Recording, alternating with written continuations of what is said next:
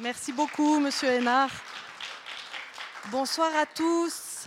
Bonsoir à Tanguy Viel et à Lionel Bayer qui vont arriver. Euh, tout d'abord, au nom du festival Mille fois le temps, au nom de Marie-Joëlle et moi-même, nous vous souhaitons la, bienvenue ici. Par contre, nous avons une petite annonce à vous faire, c'est que contrairement à ce qui était annoncé, la comédienne Stéphanie Blanchou ne pourra pas venir. Elle est au fond de son lit à Bruxelles, désolée, elle est alitée, malade, elle ne peut plus bouger. Et donc, euh, voilà, elle a dû renoncer à cette soirée et on en est bien triste. Mais je pense que la soirée se prépare très très bien avec euh, Tanguy Viel et Lionel Bayer. Voilà. Euh, nous sommes très heureux aussi de voir dans la salle que le festival, ce n'est pas seulement une rencontre en tant que telle, un événement en tant que tel. Il y a déjà des auteurs qui sont là. Il y a eu Fabienne Radi, et on, peut voir aussi Michel Laya, Dimitri Rouchon-Bory, et euh, plein d'autres, Emmanuel Salasque, Joël Baquet, qu'on a pu euh, écouter hier. Et donc tout ça nous fait très très plaisir parce que c'est ça aussi un festival, ce n'est pas seulement une rencontre en tant que telle.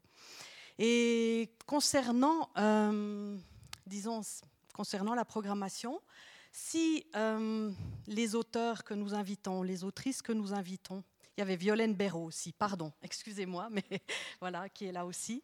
Et voilà, tout ce qui nous compte, ce compte pour nous, ce sont les, les auteurs, les autrices que nous invitons. Ça a énormément d'importance, ça nous importe. Les comédiens ou les comédiennes qui vont lire un texte, ça nous importe aussi énormément il y a aussi euh, un choix quant au modérateur à qui nous proposons une rencontre. En l'occurrence, ce soir, euh, il s'agit de Lionel Bayer, qui est grand féru de littérature, est avant tout un cinéaste. Et nous avons pensé que la rencontre entre euh, Tanguy Viel, dont les romans sont parfois inspirés du cinéma, pouvait faire ricochet avec les, les, voilà, disons les pensées de Lionel Bayer et ses questions aussi, son questionnement. Voilà, donc nous sommes très, très, très heureux et très honorés de les accueillir ce soir. C'est à vous. Merci.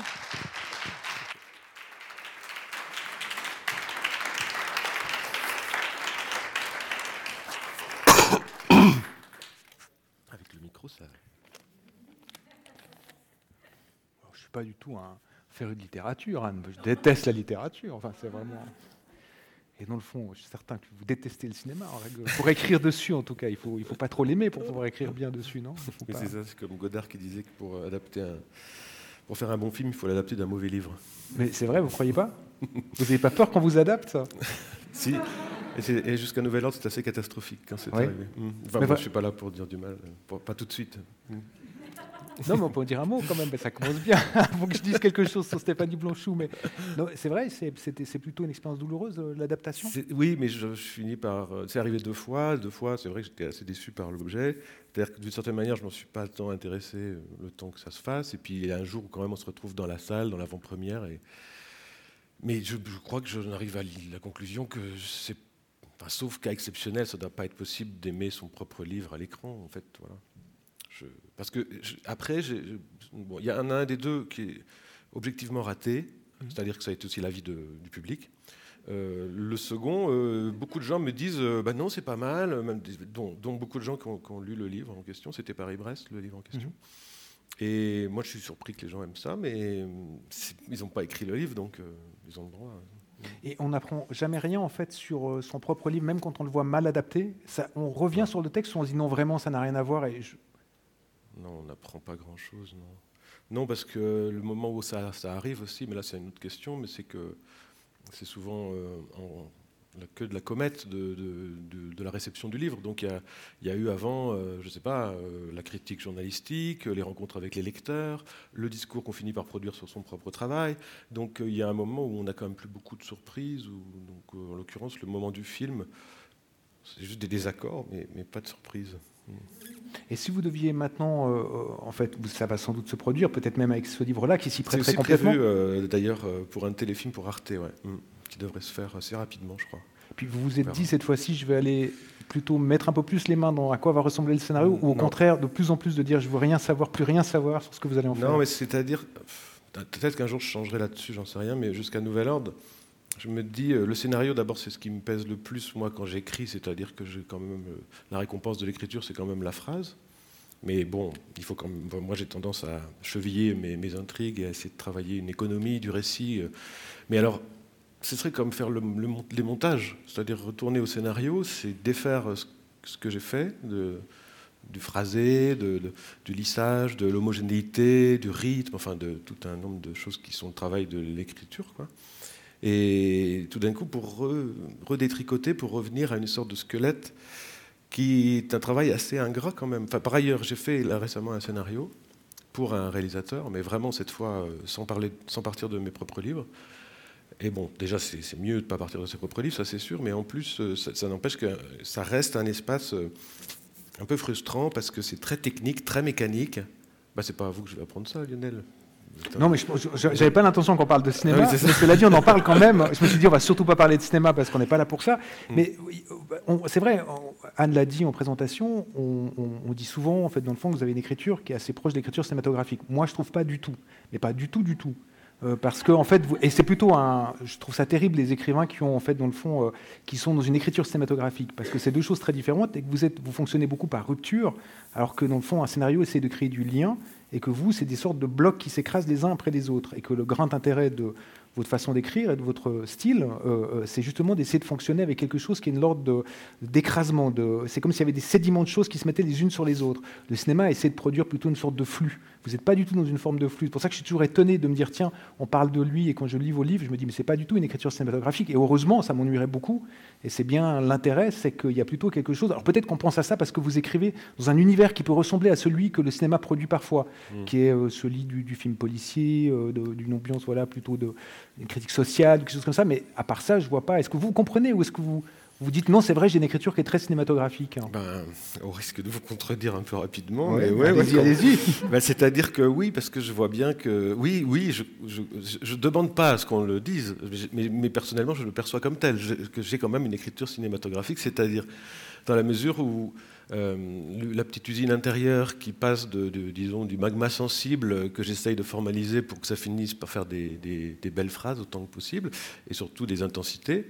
Euh, j'ai quand même beaucoup besoin, et j'utilise beaucoup la, préfiguration et la grammaire du cinéma, c'est-à-dire une certaine mentalisation par le cadre, par la façon de fixer un peu les choses. Donc est-ce que c'est plus un outil qui me sert juste avant d'arriver à l'étape de la phrase?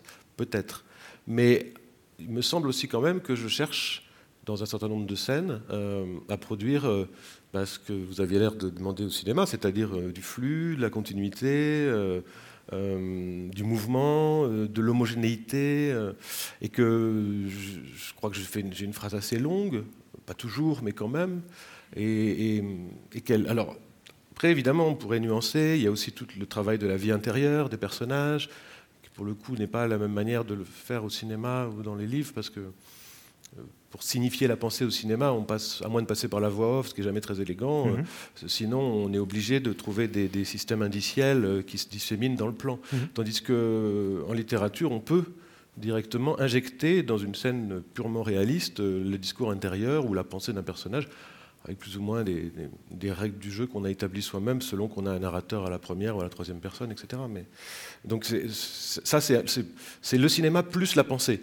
la littérature j'ai l'impression que par exemple, vous parlez de scène, mais on pourrait même parler de phrases. Vous produisez quelque chose qui est purement littéraire et que le cinéma a beaucoup de peine à faire, qui est un ici, un maintenant et un ailleurs dans la même phrase. C'est-à-dire de hmm. dire avant comme maintenant et maintenant comme demain. Ce que le cinéma fait par procédé beaucoup plus grossier. Ça, c'est l'autre euh, vertu, je trouve, de l'écriture, ou la jouissance, parce que les moments où on y arrive, là, pour le coup, c'est la jouissance au sens. Euh, comme, Proust peut décrire l'écriture, c'est-à-dire la synthèse des temps. On mhm. peut vraiment, dans une phrase, effectivement, convoquer 3, 4, 5 strates de temps, euh, euh, faire des incises qui font euh, allusion. Et ça, c'est vraiment une grande joie de la chimie de l'écriture quand elle fonctionne. Parce que ça, c'est vrai que le cinéma comme vous le dites, c'est-à-dire on passe par le flashback, on passe par le, le, hors-champ, le discours rapporté, comme au théâtre, le récit qu'on ramène sur la scène et qui vient d'ailleurs, mais qu'on peut pas faire.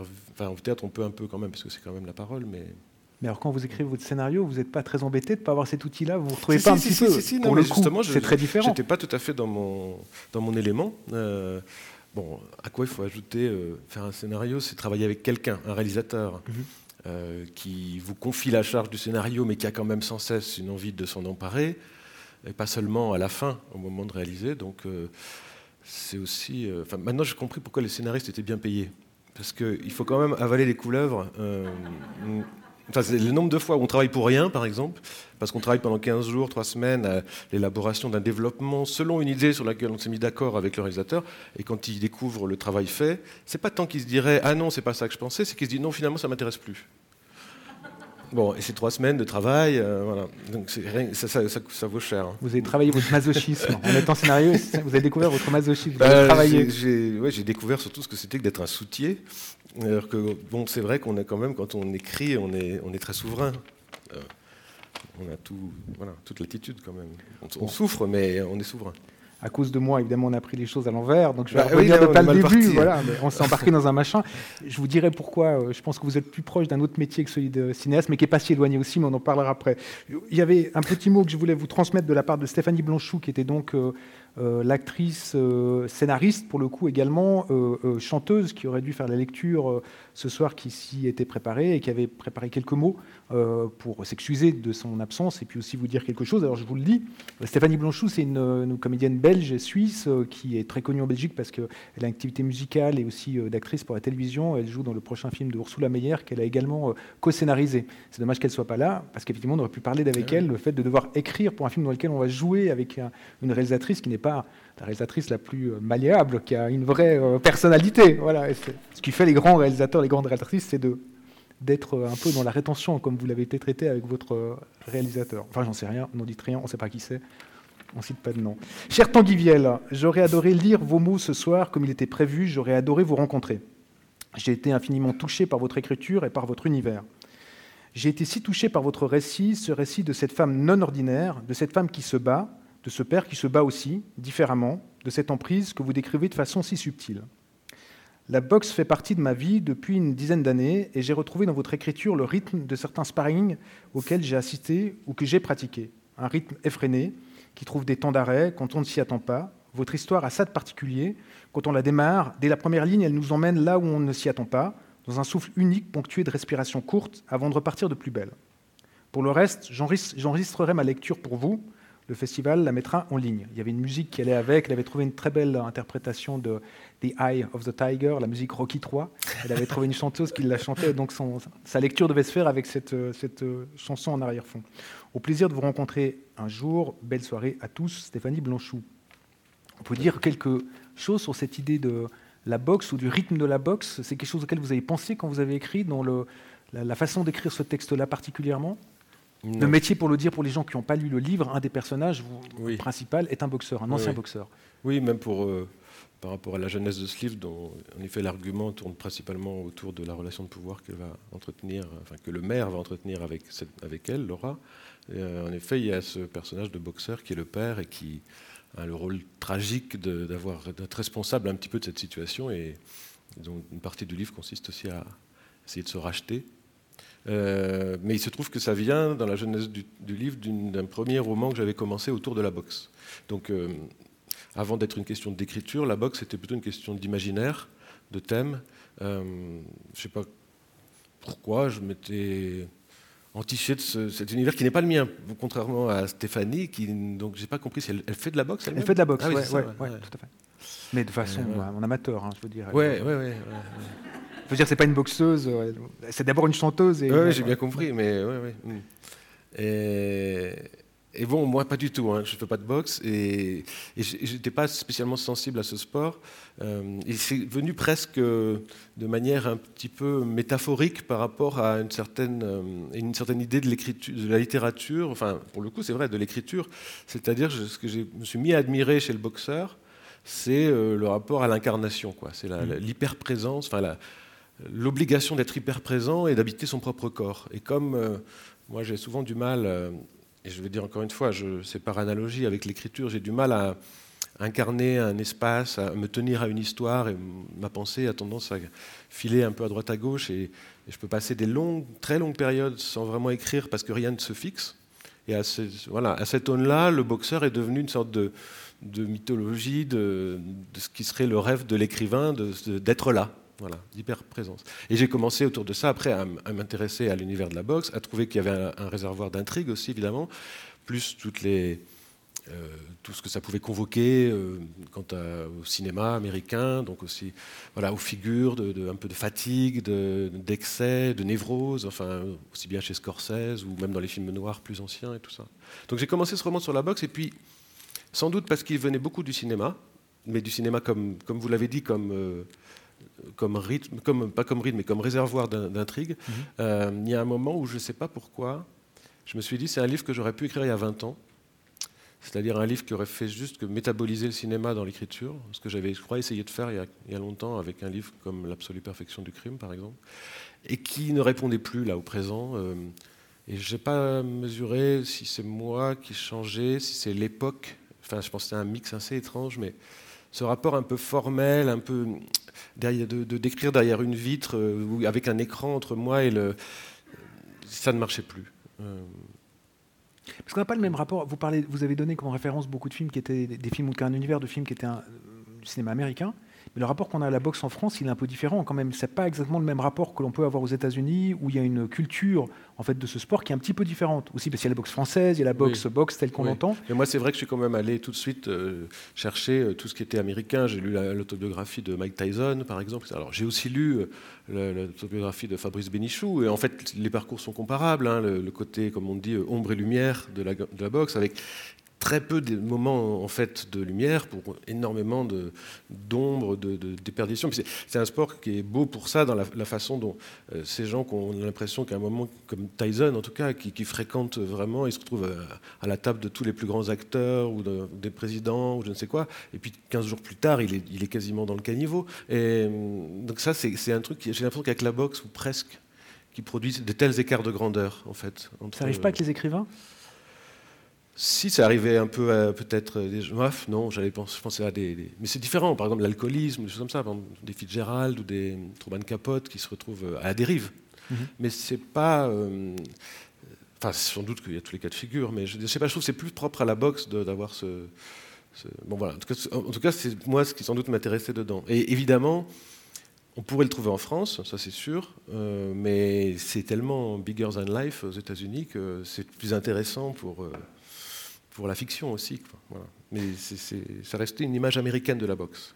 Mais par exemple, quand vous vous posez, comme le disait Stéphanie, elle a l'impression de retrouver quelque chose qui est de l'ordre de la, dans votre écriture, dans ce roman-là particulier, quelque chose qui est de l'ordre du, souffle, de, de, l'idée du percute. Est-ce que vous y avez pensé mais Non, parce que moi j'ai fait un premier roman il y a 25 ans qui s'appelait euh, Le Black Note, un roman très, comment dirais-je, confidentiel, hein, euh, mais qui euh, traitait du jazz.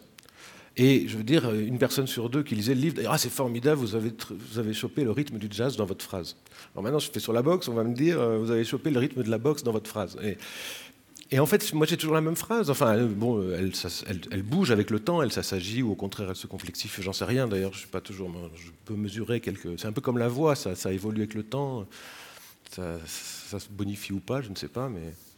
Euh, mais je peux pas. Moi, ça marche pas ce truc de de, faire immédiatement, de me dire, ben non, alors je, regarde la boxe, je vais faire des phrases boxe. C'est tellement euh, entendre une voix pour écrire, trouver une voix, trouver un endroit d'où ça s'écrit. Euh, c'est, je ne crois pas que ça puisse répondre à un programme comme celui-là. Alors, sans doute que cette voix, elle est énervée de tout. Et peut-être que si, si je me suis mis à aimer la boxe, c'est parce que je me suis mis à aimer quelque chose de nerveux. Mais je ne crois pas que j'ai attendu la boxe pour avoir ce, rapport tendu, nerveux. C'est-à-dire, je ne connais pas Stéphanie, je ne sais pas si elle a lu d'autres de mes romans, mais peut-être que qu'elle pourrait poser le même euh, regard sur des livres antérieurs. C'est un beau complément que font les lecteurs parce qu'ils trouvent quelque chose. et ils s'approprient le texte, en fait, comme les gens qui ont peut-être lu votre livre mm. en se disant ça a un rapport avec le jazz et c'est un souffle qui est celui du jazz, c'est qu'ils se sont emparés, en fait, dans le fond de, votre écriture pour les mettre dans leur euh, univers à eux. Oui, oui. Mais je pense que si par exemple ce roman sur le jazz, si j'avais fait. Euh, il se trouve simplement que le, sujet, c'est vraiment le jazz au sens où c'est l'histoire d'un de, de jeune, jeune, jeune groupe qui essaye d'imiter un peu le quartet de Coltrane j'ai hésité en faisant ce livre avec, euh, avec un groupe de rock. Donc je, bon, je suis sûr que si j'avais mis un groupe de rock, on m'aurait dit Ah, vous avez trouvé le truc du rock. quoi. Mhm. C'est normal, hein. je pense que c'est aussi des, des, effets de montage. Euh, c'est la troisième image de Godard. Hein. C'est, voilà. Quand on est arrivé tout à l'heure à, la chaux de fond, euh, je vous ai fait un peu l'article de la ville, hein, même si je ne suis pas d'ici, mais je vous ai comme dit, voilà, c'est la ville. J'ai plutôt bien vendu, j'espère que les gens de la chaux de fond seront contents, mais j'étais très fier de dire que c'était la ville des 3C. Hein, il y a Sandra, c'est ce qu'on dit, c'est ce que les gens d'ici racontent, il y a Chevrolet et, il y a le Corbusier. Moi, je pense que vous êtes proche d'un de ces trois personnages. Est-ce que vous vous trouvez proche d'un de ces trois personnages-là? Est-ce qu'on pourrait vous associer à un de ces trois personnages? Moi, je vois lequel, je vous dirai pourquoi après. Alors, euh, d'un point de vue. Non, alors je, vois, je sais très bien lequel vous allez me dire, mais ça me fait peur parce que je suis sûr que c'est celui que j'aime le moins. Mais. Ah, vous pensez que, je sais pas, je sais pas. Je pense que vous allez dire le Corbusier. Oui. Ah, j'étais sûr. Pourquoi vous l'aimez pas, le Corbusier? Ben, Déjà parce que c'est vrai que, comme tout le monde, j'ai été un petit peu euh, arrêté dans mon élan par ses positions politiques. Ça m'a pas aidé à aimer son travail. Mhm. Et puis que j'ai jamais très bien compris. Euh, ce qu'il y avait de, formidable dans la cité radieuse et dans, cette, euh, ce, fantasme. Alors en plus, il se trouve que j'ai lu récemment, pardon parce qu'on dérive, le livre de Ansel Miape qui s'appelle Béton et qui est donc un, livre très, très à gauche hein, et qui défonce le Corbusier. Donc ça m'a pas aidé encore en plus. Bon, donc je crois que peut-être que vous allez, et tant mieux, me dire pour quelle bonne raison je pourrais ressembler à la Corbusier. Euh, Mais avant ça, pourquoi pas Sandrard alors? Parce qu'on a pu dire non, bah non, bah là, là, parce que j'aime bien Sandrard, j'aime beaucoup, même certains textes, je connais pas très bien en fait. Hein, je connais pas tous ses romans autobiographiques et tout ça, par exemple.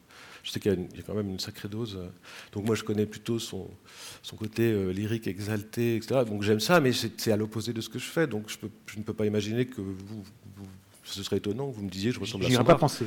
Euh, j'aurais bien aimé Chevrolet parce que pour avoir lu le livre de Michel Laya qui, qui est là, je crois, euh, et qui en fait décrit assez magnifiquement ce personnage aussi dans son humilité, dans son rapport euh, à être aux choses avant d'être dans sa gloire. Je dis pas que c'est moi, mais j'aurais bien aimé qu'on pense que c'est moi. Ah, je, ne vous aurais pas, je vous aurais pas souhaité sa fin pour le coup. C'est pour ça que je me serais pas permis en me disant je vous aurais pas souhaité sa fin. Et je crois que d'ailleurs il y a demain il y a une promenade Chevrolet, je crois si j'ai bien vu le programme. Hein. Voilà pour les. Donc j'ai pensé à, à, Le Corbusier parce que c'est plutôt la figure de l'architecte évidemment, et plutôt mm. votre et peut-être la façon dont Corbusier fonctionnait en partant de l'idée de se dire les gens c'est pas des gens qui habitent les espaces, c'est les espaces qui habitent les gens. C'est-à-dire il faut se poser la question en partant de l'être humain, en se demandant qu'est-ce qu'on construit autour, et qu'il y a cette idée chez vous très très forte, souvent qui me semble très peu cinématographique justement, et c'est pour ça que j'aime ce que vous écrivez parce que ça n'est pas du cinéma. C'est parce que vous partez souvent et vous arrivez à mélanger dans la description, vous utilisez le décor et le lieu pour raconter évidemment ce que font souvent les écrivains, l'intériorité des personnages et la condition dans laquelle ils sont mis, mais aussi parce que ce territoire-là, il n'arrête pas de se redéfinir en fonction de la scène, en fonction de l'endroit dans lequel on donne le roman. C'est pour ça que je vous ai proposé, pour commencer, parce qu'on va quand même lire, et la, malchance de ne pas avoir euh, Stéphanie Blanchou, c'est le bonheur de vous entendre lire votre propre, votre propre écriture. Et je vous ai proposé de lire la présentation du bureau hein, au début de votre roman, euh, euh, La fille qu'on appelle, donc le livre dont on parle ce soir. il y a la scène dans laquelle la jeune femme qui va être soumise au désir, sous l'emprise du désir d'un maire qui va devenir ministre, rentre dans son bureau dans le désir d'obtenir ou d'avoir la possibilité de pouvoir trouver un appartement plus facilement dans la petite ville qu'on imagine en Bretagne, quelque part, euh, là où elle désire avoir un appartement. J'ai résumé de façon assez juste. je crois. Faut demander, euh, moi, je, moi, je, connais le livre, alors euh, c'est pas. pas son père est boxeur. il c'est le chauffeur du maire. elle se retrouve dans le bureau du maire parce qu'il y a un petit passe-droit. Il pourrait peut-être l'aider à trouver un appartement.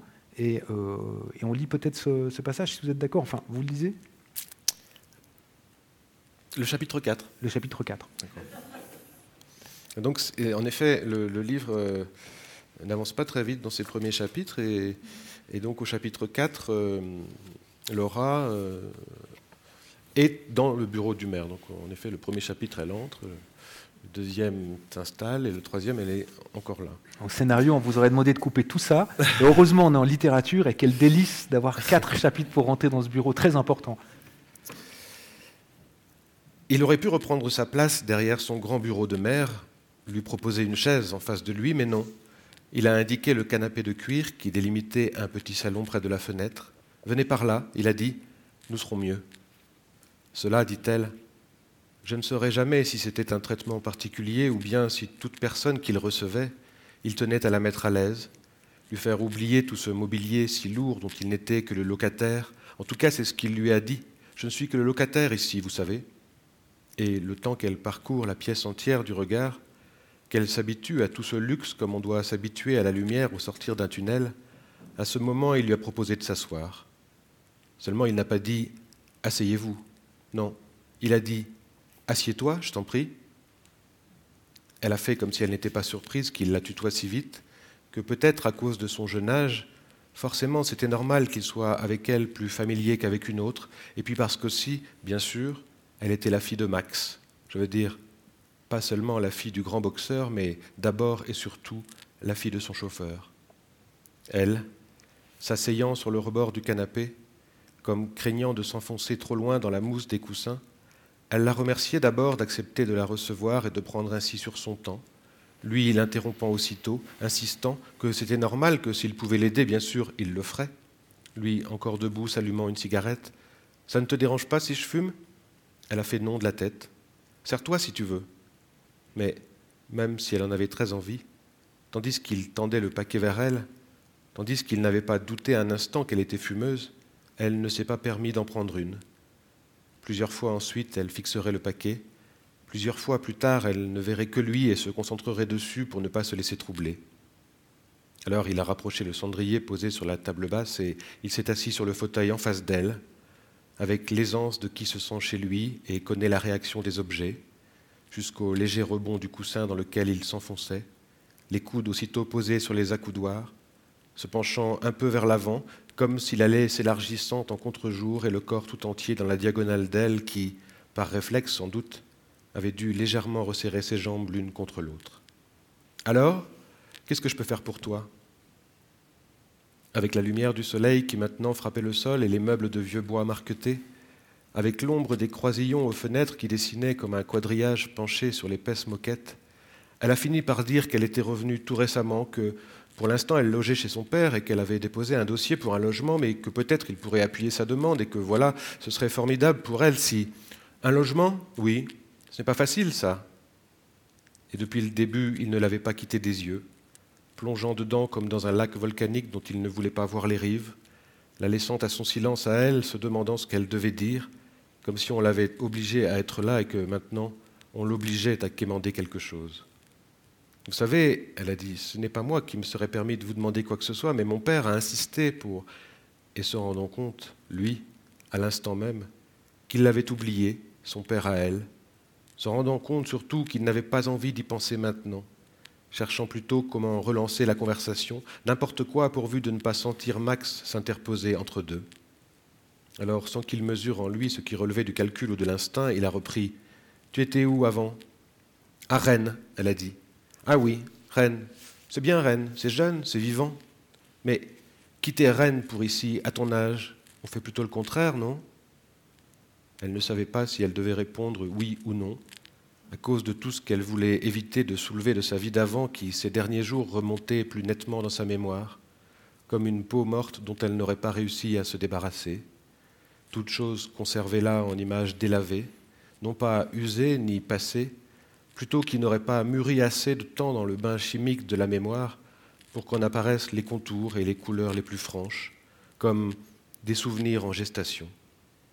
Oui, sans doute, a-t-elle fini par dire. Elle a expliqué que désormais elle cherchait à faire sa vie ici, dans la ville où elle était née et qu'elle avait quittée il y avait bien longtemps. Combien de temps maintenant? Six? Sept ans? Revenue quelquefois pour y voir son père, mais depuis qu'avec sa mère elle s'était pour ainsi dire enfuie de la maison familiale, elle n'avait jamais passé plus d'un week-end dans sa ville natale. Et puis, la mère me manquait. Ah, la mère, il a repris. Ici, c'est vrai, elle ne manque pas. Et tu fais quoi en ce moment? Je veux dire, tu as un travail? Non, pas encore, je cherche, elle a dit. Tu cherches dans quoi? La psychologie? Elle n'a pas su s'il y avait de l'ironie ou de la défiance dans sa question, mais enfin elle a répondu Oh non, pas forcément, n'importe quoi en fait. Et dans l'élan de sa question, il s'est relevé de son fauteuil comme s'il voulait soudain écourter l'entretien. Elle a cru un instant qu'il était contrarié, tandis qu'il s'approchait des grandes fenêtres qui dominaient la cour, les mains qu'il avait mises maintenant dans les poches de son pantalon, avec le bas de la veste que soulevaient ses poignets, lui, de longues secondes de dos avant de se retourner vers elle d'un demi-tour un peu rapide, un peu nerveux aussi, comme qui s'engage sur un chemin inconnu, disant Peut-être que je pourrais t'aider pour ça aussi, il a dit, te trouver un travail?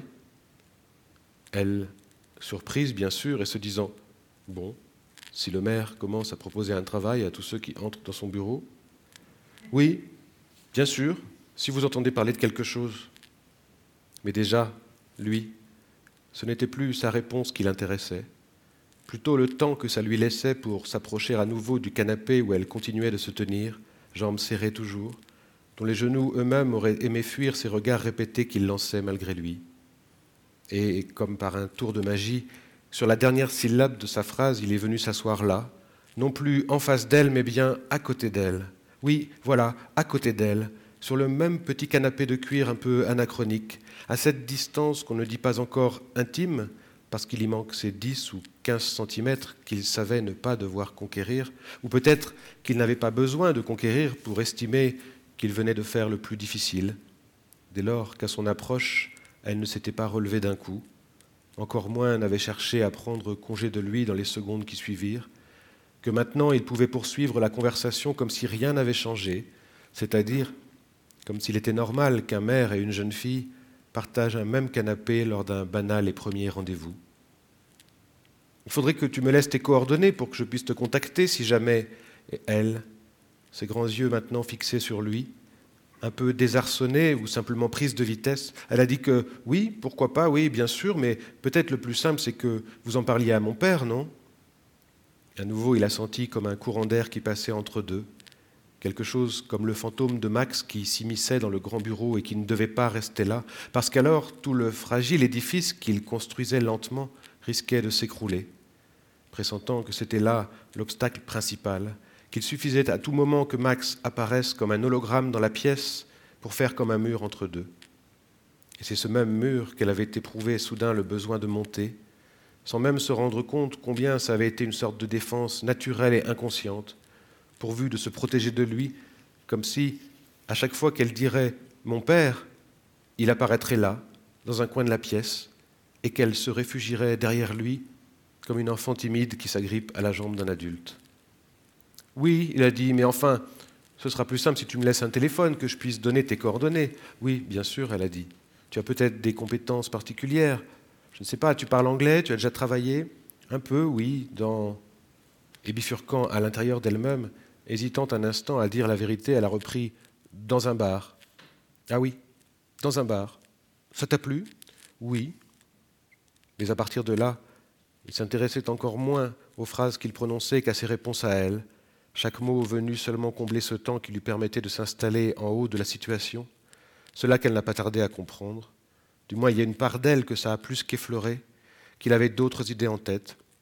Quant à chaque seconde qui passait si lentement, on aurait dit qu'il avait un sismographe dans la poche pour mesurer les vibrations qu'elle dégageait, en même temps qu'il s'approchait doucement, très doucement, de ce qu'il faudrait bientôt appeler l'épicentre, à ceci près que le séisme n'avait pas encore eu lieu, pour l'heure seulement les mouvements invisibles de plaques se subsumant et glissant sur cette sorte de magma mu par son seul désir. Et puis voilà, de même quand tectonique survient l'instant du choc, de même elle a senti sa main à lui qui se posait sur la sienne, en même temps qu'il lui disait ⁇ Je vais faire ce que je peux pour t'aider ⁇ Elle a senti sa respiration se couper, comme un clou qu'on aurait enfoncé dans une horloge pour en arrêter l'aiguille, et elle n'a plus bougé pendant de longues secondes, interdite en somme, le cerveau à l'arrêt, c'est-à-dire non pas réfléchissant ni hésitant, mais seulement suspendu, avec cette information nerveuse qui était bien montée là, dans son cerveau, mais s'y était bloquée, comme un ascenseur entre deux étages.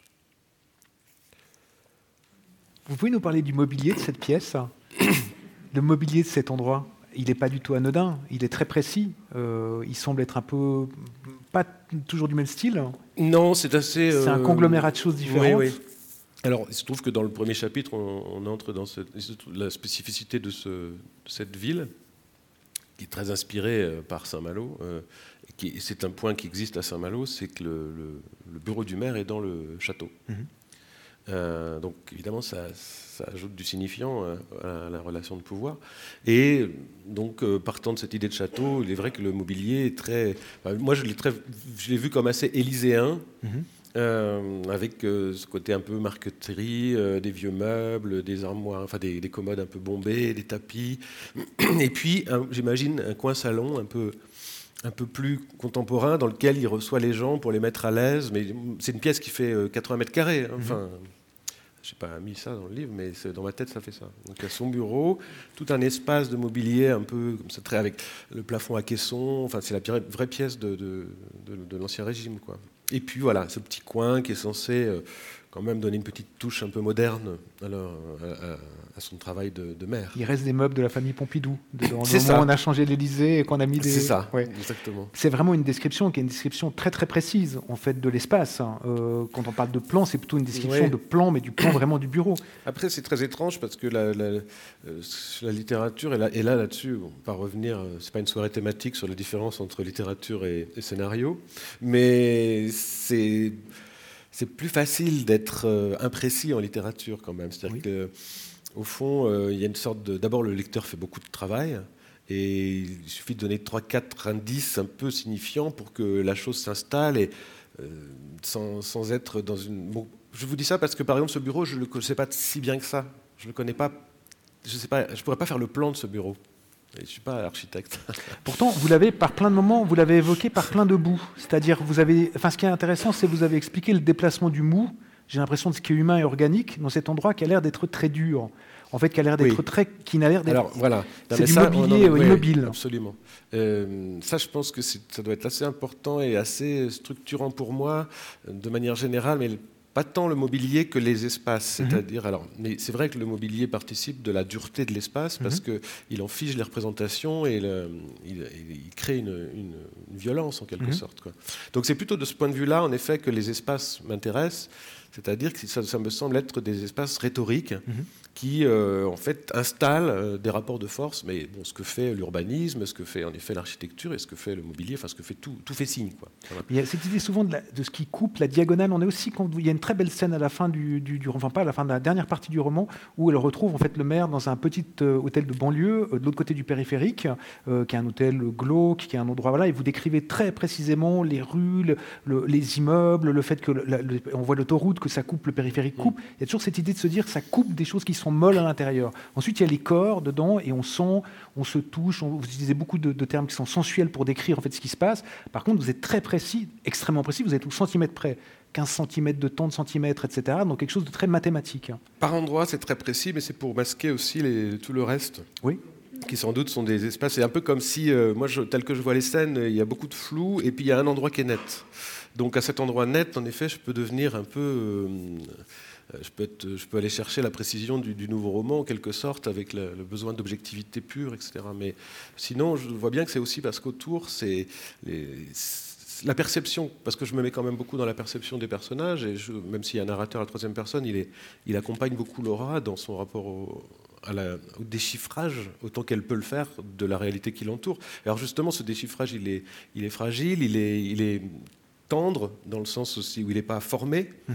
Et donc cette, difficulté à lire en fait les, signes qui l'entourent, c'est plutôt de ce côté-là en fait que, je, j'ai le sentiment que je suis pas précis. Je, je voudrais l'être parce que je voudrais bien accompagner mon personnage dans justement une sorte de, d'apprentissage de la lecture du monde, mais euh, je l'apprends euh, à un endroit où justement elle en est bien incapable. Et c'est sans doute pour ça que, enfin je crois m'expliquer ça, qu'une partie des des espaces qui sont très précis, ou plutôt des lignes qui se dessinent. Je ne sais pas, effectivement, vous avez raison, il y a beaucoup de choses qui sont des lignes très fermes, pourquoi pas une autoroute, etc.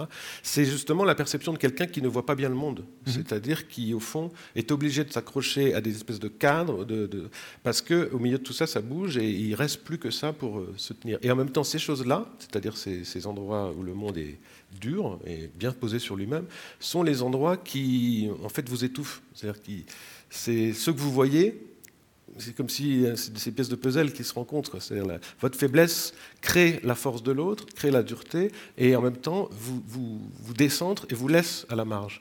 Mais pour moi, le rapport que Laurent entretient avec euh, le maire, c'est ça. Et en effet, tous les ors du pouvoir et de la République euh, travaillent dans ce même sens d'une espèce espèce d'espace qui, qui, en fait, dramatise toute sa, toute sa faiblesse. En fait. Il raconte aussi quelque chose qui était le cas dans d'autres de vos romans, ça, ça contextualise aussi une certaine l'histoire de la France. C'est-à-dire que ce château, comme vous le dites, c'est à la fois un château, mais c'est la République, mais c'est un château, il y a un droit de cuissage. Euh, c'est ce qu'on va voir dans le, livre. Il y a ce casino qui est aussi très important dans la description. On a l'impression qu'on est plutôt dans une France des années 60-70. Euh, peut-être, comme vous le décrivez, c'est un casino qui doit dater de cette époque-là, qui était tel que je l'ai en tout cas perçu. Je ne sais pas si c'est juste ou pas, hein, mais on se dit qu'il y a une sorte de une américanisation de la vie dans les années 60-70. Vous décrivez chaque fois des, des, des, des, périodes qui, se, qui rentrent en collusion, dans lesquelles peut-être qu'effectivement euh, sauter sur les jeunes filles était quelque chose qui était bien sûr complètement illégal et inadmissible, mais admis dans la culture populaire et que ça ne l'est plus du tout aujourd'hui. Bah, c'est le, plus du tout aujourd'hui qui va moyen.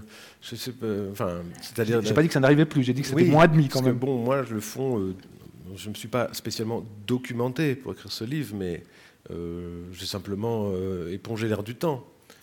donc les faits divers ou des choses que j'ai pu lire dans les journaux les plus visibles pour tous. il me semble quand même qu'il y a pas mal d'histoires qui sont sorties dans les dernières années. Alors, euh, justement, la différence avec autrefois, c'est qu'elle mmh, sort. Et que euh, petit à petit, on sent que l'impunité euh, va finir par tomber et que, bon, les gens font moins le malin quand même, moins les malins aujourd'hui. Mais, mais ça reste quand même, de ce point de vue-là, je ne suis pas sûr d'écrire un livre complètement anachronique. Ah non, je dis pas ça. Je dis que le Casino, il raconte une période, en fait, également de la France, de cette petite ville. On sent les couches qui se superposent entre le pouvoir ancestral, le pouvoir de l'argent et l'américanisation de la vie, mais qui est une autre forme d'oppression. Et puis ensuite, cette petite, enfin, cette banlieue dans lequel elle va être abusée une dernière fois, en fait, maltraitée une dernière fois, euh, qui raconte encore une autre époque de la France. On imagine peut-être un hôtel Formule 1 des années 90, quelque chose comme ça. Vraiment quelque chose qui vient encore après. C'est en cela que cette description de. On pourrait parler d'urbanisme pour pas parler d'architecture, si ça vous froisse. Charlotte Perriand, puisque vous parlez plutôt aussi d'objets, comme ça on parlerait plus du Corbusier. l'architecture, je veux bien, mais c'est parce que c'était le Corbusier. Mais le Corbusier, c'est pas spécialement parce que c'est le Corbusier, c'est parce que ça vous arrangeait, parce qu'il est architecte. Oui, bah évidemment. Puis on est à la de fond. Et parce qu'on est à la chaude de fond. Vous êtes d'accord de lire Je m'étais dit qu'on pouvait aussi juste, euh, et ça nous permettra de passer à autre chose pour ne pas parler que d'architecture, mais pour repartir de l'architecture quand même, je vous ai demandé si vous étiez d'accord de lire un petit extrait d'article 353, euh, qui est votre livre, pas précédent, mais celui encore d'avant. Il y a eu Iceberg entre deux, hein, mais qui est votre. chose, qui sont des essais. Voilà, qui est votre dernier, avant-dernier roman. Et c'est une description d'un espace aussi qui est au début et qui résonne peut-être avec euh, la fille qu'on appelle. Oui, donc en fait, c'est vrai que le, narrateur, cette fois, du livre est un en charge, et gardien, régisseur euh, d'un domaine, une espèce de bâtisse au bord de la mer, et qu'on appelle le château. Donc voilà. Je n'ai jamais trop su pourquoi on appelait ça le château, parce que ce n'était pas vraiment un château, plutôt une grande maison avec de la pierre de taille et des ardoises très anciennes qui glissaient volontiers du toit dès que le vent s'énervait un peu. Assez grande cependant pour que tout le monde ici dise ce mot-là, château, vu que dans un bourg comme le nôtre, on dirait que chaque chose a comme besoin de porter son surnom pour faire partie de nous tous. Alors cette maison inhabitée depuis si longtemps, cela faisait longtemps aussi qu'on l'appelait le château, là, dominant la rade, comme faisant face à la ville de l'autre côté du pont. Vous comprenez j'ai dit au juge. Nous, ce n'était pas la ville, nous, c'était la presqu'île en face. Et on disait le château d'abord pour ça, parce qu'ainsi posé sur la pointe, il semblait lui tenir tête à la ville. Je crois qu'on disait le château aussi parce que ça appartenait à la commune. D'ailleurs, c'est bien parce que ça appartenait à la commune qu'il fallait quelqu'un pour entretenir le parc, quelqu'un qui tonde les deux hectares de pelouse une fois par mois, comme si en quelque sorte c'était un vrai château et qu'alors il y avait besoin d'un vrai régisseur. Et en quelque sorte, ce régisseur, c'était moi, du moins depuis que le maire de l'époque m'avait proposé ça, quelque chose pour vous dépanner, il avait dit, à cause de la pluie de problèmes qui s'abattait sur moi ces années-là. Alors par amitié peut-être, par compassion aussi bien, il m'a proposé de m'occuper du château et d'habiter là, dans la maison vide à l'entrée du parc. En échange, vous n'aurez qu'à entretenir le domaine, m'a dit Le Goff. Oui, le maire, il s'appelait Le Goff. Et, en effet, il m'a proposé ça, qu'en échange d'un logement, je n'aurais qu'à tondre et puis tailler les haies. Et puis, quand on le mettra en vente, oui, parce que c'était déjà prévu, vu les finances de la commune, c'était déjà prévu que le château serait à vendre un jour. Quand on le mettra en vente, il a dit Vous vous occuperez des visites. Je me souviens quand il est venu me voir un soir et qu'il m'a dit comme ça, en regardant par terre, après avoir échangé deux ou trois choses sur la bruine qui mouillait l'air ce soir-là, il a dit un peu en marmonnant, comme si ça lui coûtait plus cher qu'à moi, il a dit Voilà, on va vendre. Il y a toujours cette idée de se dire, enfin toujours, là aussi, il y a cette idée de se dire que les, lieux, dès qu'ils sont nommés, prennent un poids symbolique hein, qui aura plutôt tendance à écraser les personnes qui vont devoir y vivre ou y travailler, et que ces espaces, pour les obtenir, ils ont un prix, et que ce prix peut être très élevé à payer. Cette idée de nommer les choses pour qu'elles aient un prix et que d'un seul coup, elles, assujettissent les personnes qui doivent, les, qui doivent les, mm. habiter ces espaces. Ouais. Euh, bah, c'est-à-dire que là, tel que ça se présente, en tout cas si je me réfère à l'extrait que je viens de lire, euh, en effet, euh, le langage, c'est-à-dire la façon dont les, les, mots cristallisent en fait de la mémoire, etc., ça, devient des, ce qu'on dirait bêtement le, poids du passé, quoi, le, point, le poids d'une, dans laquelle les individus qui débarquent, comme un enfant par rapport à un adulte, doivent se, fondre. En fait, il doit accepter là aussi un, monde tout à fait écrit avant eux. Mm-hmm. Et donc les noms propres, euh, ou les noms, ou les surnoms, ou tout ça vient, vient jouer cette, forme, cette force-là, ou plutôt cette, euh, cette difficulté pour quelqu'un, pour qui que ce soit d'ailleurs, de venir. Euh, c'est pas rien. quand vous êtes un gamin, quand, tu sais, quand on est en voiture, on, est, on déchiffre les noms propres des villages, je sais pas mm-hmm. Bon, on a quand même toute une, une onomastique qu'il faut. C'est pas rien de débarquer dans un monde où tout est déjà nommé, quoi. Donc, et je pense que la nomination, de ce point de vue-là, c'est un pouvoir, au sens c'est une chose contre laquelle, euh, dans laquelle il faut se former, mais qui est aussi euh, un moyen d'oppression. Euh, et toute la question de l'existence, c'est quand même de devenir un adulte, donc d'avoir sa propre langue. Quoi. Mais vous disiez que quand vous avez commencé à écrire, vous étiez dans quelque chose qui était plus, vous m'arrêtez parce que je l'ai lu, donc peut-être c'était pas bien rapporté, mais vous disiez que vous étiez dans quelque chose qui était plus nébuleux, comme dans une forme de brouillard, et que plus vous écrivez, livre après livre, plus il y a quelque chose qui se précise et qui devient, du, je pourrais dire, du dur. C'est peut-être pas le bon terme, mais une sorte de précision. en tout cas, mais ça, c'est plutôt euh, à chaque livre, il euh, faut remettre euh, vraiment l'ouvrage sur le métier totalement. C'est-à-dire, on repart quand même de zéro, mais en effet, peut-être qu'au fil des années, le sentiment de débrouiller un peu ce grand écheveau là, et puis de, prendre un peu d'assurance, etc. Mais il n'empêche que le geste d'écrire, c'est un geste, je trouve, de plus en plus, moi, d'élucidation. De, et que, que j'essaye de, comment dirais-je, de fonder une subjectivité, euh, exister, tenir, s'inscrire dans le monde, c'est euh, d'abord devoir défaire, déplier tous les, tous les obstacles ou toutes les manières dont les choses sont codées en fait. en tout cas, je pense à Laura, c'est ça, mais c'est vrai que Martial Kermer, dans ce livre-là, c'est aussi ça. La différence, c'est qu'il a un peu plus les moyens de sa parole, il, est quand même, il peut tenir un monologue. Laura, elle ne peut pas tenir un monologue. C'est pour ça que je crois que j'ai eu besoin pour ce livre d'un narrateur, parce qu'il me fallait une instance, euh, je vais le dire pompeusement, je ne sais pas, mais plus intelligente que le personnage, en tout cas qui a plus les moyens de l'expression de choses. Parce que Laura est intelligente, mais elle n'a pas les moyens de. à la fois parce qu'elle n'a pas de recul sur la situation, et puis parce qu'elle euh, elle est jeune, enfin il y a plein de paramètres qui font que. Puis parce qu'elle est censée aussi, euh, je ne veux pas la signer à son origine sociologique, mais je dirais, elle n'est pas censée être quelqu'un qui va employer un lexique euh, d'intellectuel. Donc moi, le narrateur, ça me permettait d'avoir une palette, euh, là aussi, d'élucidation par euh, l'adjectif, par la métaphore, c'est-à-dire creuser un peu qu'est-ce que c'est que ce truc-là, qu'est-ce que c'est que cette énigme de, de, de l'emprise, qu'est-ce que c'est que ces situations dans lesquelles ça se joue sans qu'on ait rien vu venir. Euh, donc c'est aller dans cet espace, cette échelle moléculaire des choses.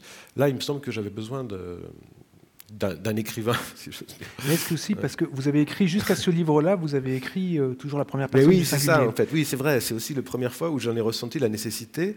Et, pourtant, c'est pas du tout que je me suis dit, euh, je vais faire.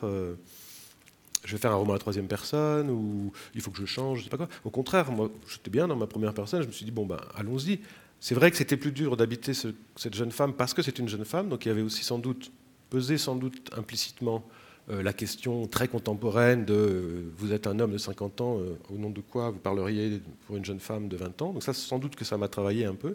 Mais je crois que la vraie raison, c'est celle que je viens d'évoquer, c'est-à-dire le fait qu'il y avait quelque chose qui fait qu'il me semble que Laura n'est pas un personnage qui a les moyens d'un monologue. Mm-hmm. Elle l'aura plus tard, Mais euh, au moment du livre, elle est, non. Donc il fallait l'aider quoi un peu. On a l'impression que votre personnage est presque aussi surpris que vous. À un moment donné, à la page 135, vous racontez ce très beau moment euh, où elle euh, doit déposer à la police et qu'elle relit le rapport. On lui demande, le policier lui demande évidemment de relire ce qu'elle a déposé pour le signer. Qu'elle se demande pourquoi, puisqu'elle l'a dit. Pourquoi est-ce qu'elle devrait le relire Et là, elle découvre évidemment que le jeu qui peuplait son histoire s'est transformé en elle. Et qu'elle se dit ça y est, je suis devenu un personnage. Et on a presque l'impression que c'est votre étonnement à la fin du livre. Je, un petit peu de ça, oui, bien sûr. Bah, romantise un peu l'histoire, mais de se dire tiens.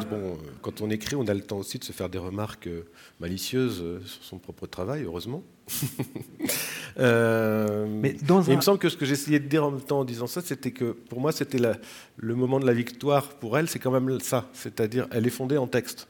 Donc elle est, elle est voilà, elle, elle existe, elle, elle, a, donc elle, d'une certaine manière, c'est là que sa vie peut commencer. Et c'est là où elle peut ressembler pour moi à mes personnages précédents, enfin d'autres romans. C'est-à-dire que j'ai l'impression, quand j'écrivais mes romans avant, que clore le monologue, enfin clore le livre, c'était euh, ouvrir la porte du réel et dire au personnage, ben maintenant tu peux aller vivre, puisque tu en as fini avec euh, l'explicitation de toi-même. Euh. Vous avez dit clore le monologue, hein, pour parler du roman en tant que tel. Pour les autres livres, c'est toujours des monologues. Oui. Pour celui-là, c'est un peu différent, mais malgré tout, il me semblait que, arrivé au terme de sa déposition, même si nous, on n'en reçoit que quelques fragments, puisque ce n'est pas, encore une fois, un discours construit, et que je ne sais même pas si elle a pu tenir un discours construit, parce que je suis toujours là, à côté d'elle, pour regarder à sa place. Donc finalement, elle n'est pas autre chose que ce que je lui donne comme espace pour respirer pour euh, se dire. Mais, n'empêche qu'à la fin, je postule que quelque chose de neuf s'ouvre en elle et s'ouvre pour elle et que ça passe par euh, ouais, une certaine objectivation de soi, ouais, bien sûr. Tu sais, c'est le truc de Kafka, la phrase assez célèbre, euh, j'ai commencé à écrire quand je suis passé du jeu au il. Mhm. c'est plutôt une façon de dire j'ai commencé à vivre en fait. Le, jour où on passe du jeu au il, quelque chose peut se passer. Quoi. On a l'impression qu'elle découvre, alors on va pas utiliser un gros mot, mais qu'il y a presque quelque chose d'un peu euh, lacanien dans cette histoire de se dire c'est pas très important ce que j'ai raconté, mais c'est plutôt les mots qu'elle a utilisés pour le dire ce qui est assez beau dans le livre, vous la faites beaucoup parler. En fait, euh, euh, elle s'exprime beaucoup, elle dit des choses avec la façon dont elle le dit, la façon dont elle parle. On se dit, mais c'est pas tellement en fait de ce. Pour ça que de ce moment de, déposition à la police, qui est quelque chose qui court pendant tout le livre, puisqu'on entend sa déposition, on y revient plusieurs fois. On se dit, on sera jamais vraiment dedans, puisqu'il faut un écrivain pour pouvoir raconter vraiment ce qui s'est passé. Ces mots à elle, ce qu'elle dit, c'est plus les mots qu'elle utilise qui sont intéressants plutôt que les choses qu'elle décrit.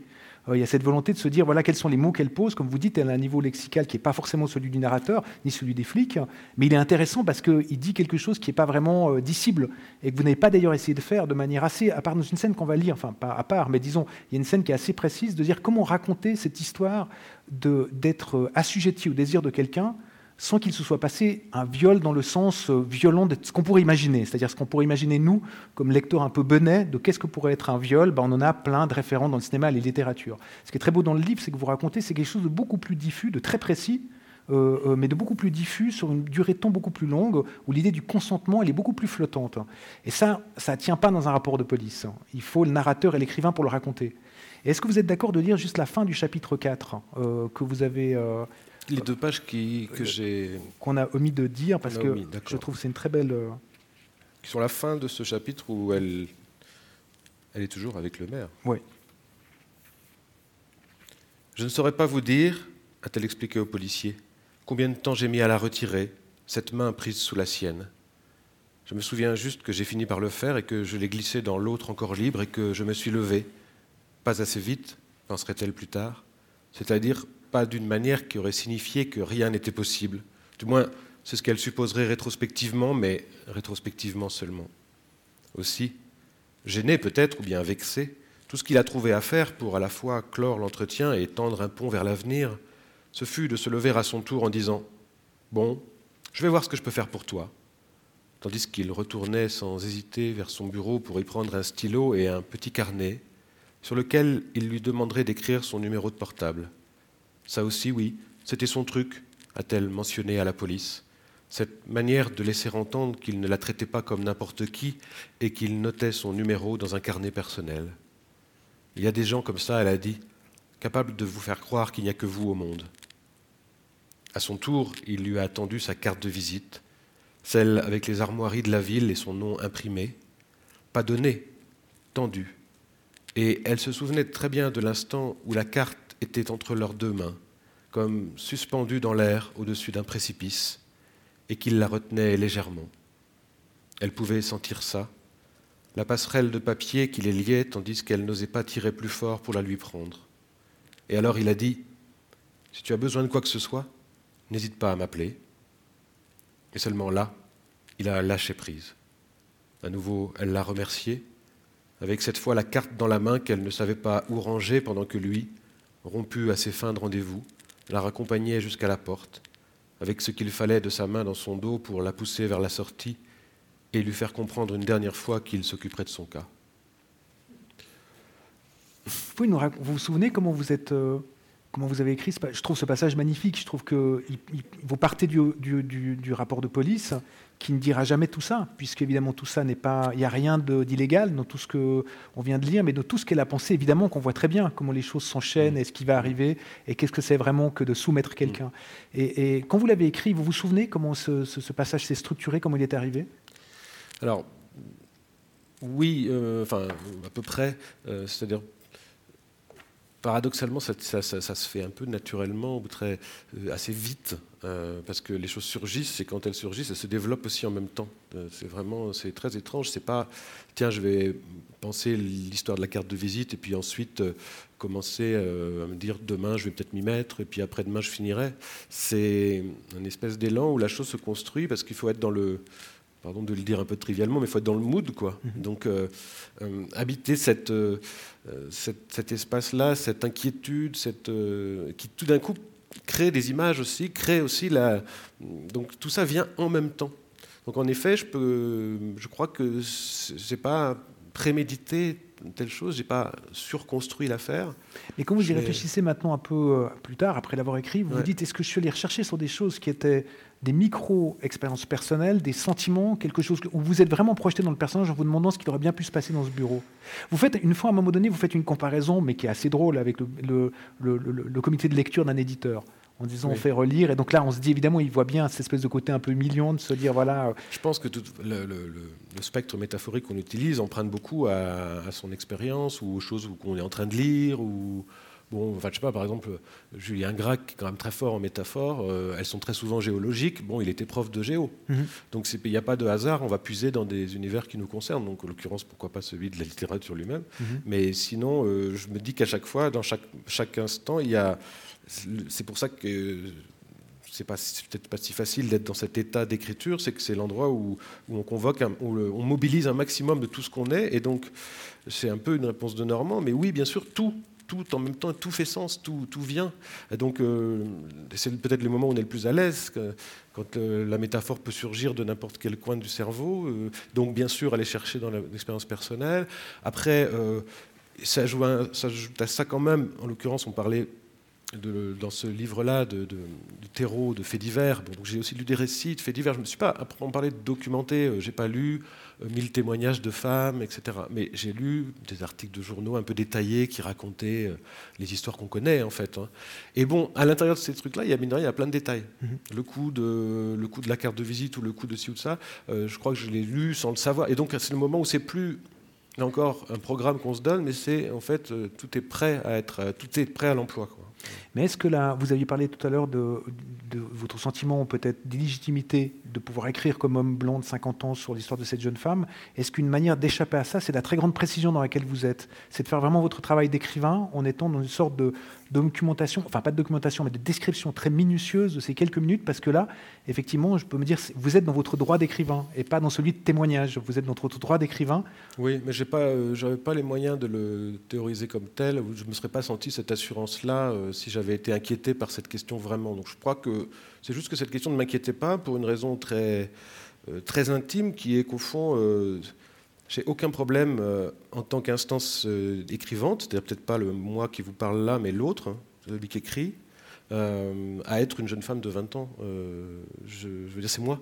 C'est moi, c'est totalement moi. Donc j'ai pas de, je veux dire, je, peux regarder les adultes avec la même frayeur que, que Laura regarde le maire. Donc il suffit de, vous êtes de réhabiter sa propre fragilité au fond. vous êtes le maire aussi. Ben non. Vous n'êtes pas le maire quand vous écrivez. Je suis pas le maire, non. Mais donc, vous écrivez en dehors de lui. Vous écrivez. Je suis pas le maire quand j'écris. Non, le maire, c'est la figure euh, que je. C'est comme toutes les figures de. J'ai toujours besoin d'une figure comme ça un peu écrasante dans mes livres, mais parce que je la regarde depuis. Je la fabrique même en tant que euh, enfant sauvage qui ne comprend pas ce qui lui arrive, quoi. Et voilà, je, dans ce sens-là. Euh, c'est pas c'est pas mon droit d'écrivain parce que c'est aussi grâce à ce regard-là, c'est-à-dire cet endroit euh, presque, j'allais dire, d'ignorance ou de, balbutiement, euh, à la fois de, ces émotions qui vous sidèrent et de, ce monde qui est trop grand pour nous, que la langue euh, rentre. C'est-à-dire que c'est mon désir d'enquête en tant que je suis paniqué par ma situation, qui fait que la langue s'ouvre. Et que même si ce n'est pas l'aura qui peut porter le discours, pour les raisons qu'on a dites, notamment sans doute de vraisemblance au fond, tout simplement, il n'empêche que tout, pour moi, à la fois il faut une artillerie, c'est bizarre à dire, c'est un peu paradoxal, il faut une artillerie qui fait qu'effectivement il me faut un lexique, il me faut des métaphores, il me faut tout ça, qui sont un certain savoir d'écrivain, mais pour les convoquer, il faut que je retrouve un état qui est proche de, de, l'état réel, enfin bon, c'est de, la, c'est la peur qui va générer, par exemple, c'est la colère qui va générer euh, de la métaphore, c'est, euh, c'est l'inquiétude de ne pas savoir comment dire les choses. Euh, dans l'inquiétude, il y a une positivité en fait qui s'installe, c'est-à-dire que moins vous savez dire, et plus vous trouvez des ressorts à côté pour essayer de dire. Donc au fond, plus vous faites de la littérature, vous voyez, il y a une sorte de, moins qui fait plus. Quoi. Et ça, c'est très important parce que pour moi, c'est vraiment le, biais par lequel je trouve qu'on peut habiter une langue soutenue, pour dire la chose la plus euh, terrifiante ou la plus, euh, où on est le plus dénudé dans la langue, si j'ose dire. Elle n'aurait pas été possible cette langue pour raconter l'intériorité du maire? Ben non, parce qu'il a, la, il a la langue du pouvoir. Euh, la langue du pouvoir, elle est, elle est, morte. Elle est, enfin, elle n'est pas morte, malheureusement, elle est là, mais, elle, elle n'a pas d'épaisseur. Elle, elle, fonctionne sur des dictats. C'est, comme disait Barthes, la langue est fasciste. La langue officielle, elle est fasciste. Donc voilà, si vous, allez, vous pouvez aller que. Alors, il aurait fallu, pourquoi pas, que j'aille chercher la culpabilité du maire. Alors là, il y aurait eu un truc intéressant. Mais il se trouve que c'est pas vraiment ça, ce qui l'habite le plus.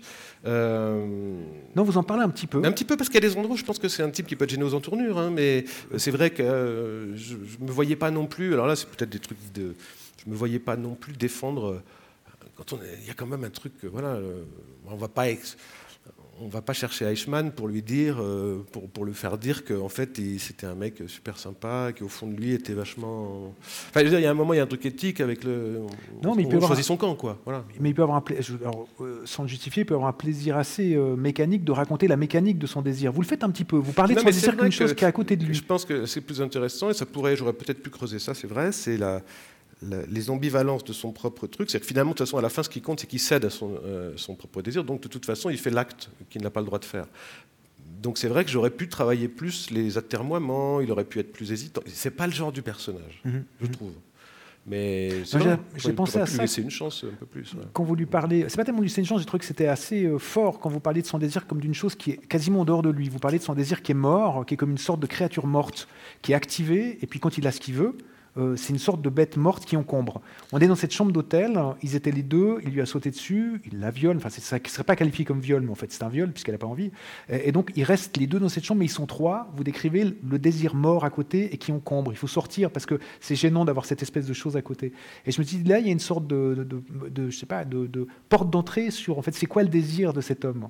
Euh, parce qu'on se mm. dit par rapport au père, moi j'y ai pensé, mais alors voilà, je ne sais pas après à quel point euh, c'était quelque chose qui vous a traversé. Et puis en lisant ce matin dans le train un truc dans l'IB sur le désir incestueux, mais pas l'inceste en tant que tel, il y a quelque chose de particulier entre le rôle du père, qui est l'ami de ce mère, cette fille qui fait l'amour avec cet homme, euh, cet homme qui l'a contraint à faire l'amour avec elle plutôt, euh, qui était un ami du père, dans lequel ils sont dans la voiture, le père attend dans la voiture en bas, il fait comme s'il savait pas ce qui se passait dans. Est-ce que ça a traversé cette idée du désir, qui serait peut-être un désir qui aurait aussi peut-être été partagé par le père, et des coups de poing à la fin quand le père décide d'aller boxer le, le, maire, c'est aussi peut-être pour essayer d'exorciser quelque chose qui lui aurait peut-être traversé l'esprit. Est-ce que c'est moi qui ai pensé trop loin, ou est-ce que c'est quelque chose qui traverse un peu le roman? Ça le traverse, mais ça, pour le coup, là, c'est des, choses dont je me rends compte vraiment a posteriori. Mhm. C'est-à-dire, en effet, par contre, d'avoir. Euh, bah, le livre est sorti en septembre, donc j'ai pu faire euh, quand même beaucoup de rencontres en librairie, donc euh, comprendre mon travail et puis répondre aussi à des. Ça me fait penser que normalement vous devez laisser la parole au public. Je vais le faire, je, vous emmerde. Dites-le, il n'y a pas de problème. Je, je, je vous ennuie horriblement. On va donner la parole au public. Répondez à la fin de la question. Et... Mais donc à ce jeu-là, par exemple, non mais très, donc oui, voilà, euh, oui, bien sûr il y a ça, et ça a même été formulé très clairement, alors trop clairement peut-être par euh, une, femme euh, dans le public un jour dans une, librairie, une psychanalyste, voilà, qui m'a dit, bah, écoutez c'est très simple, cet homme veut coucher avec sa fille et donc, donc il, il, la met dans les mains de, de son voilà. Mais ça aurait été dommage que ce soit explicité. C'est très très bien que j'y ai pensé aussi. J'y ai pensé en me disant il y a quelque chose qui évidemment qui on corrige. C'est quoi les coups qu'on donne aux maires Quels sont les coups qu'on donne aux maires à la fin En fait, de quoi ces coups sont-ils le nom? Mhm. Et on se dit ben, il y a forcément autre chose. Mais c'est bien que ce soit sans doute pas verbalisé. Je me suis posé la question sur ce désir. C'est le désir de qui dans cette chambre? Et pourquoi ils sont trois à un moment donné? Est-ce que c'est pas le désir du père aussi qui est là? J'arrête de vous poser des questions. On va voir si le public ils ont peut-être des questions beaucoup plus emmerdantes encore.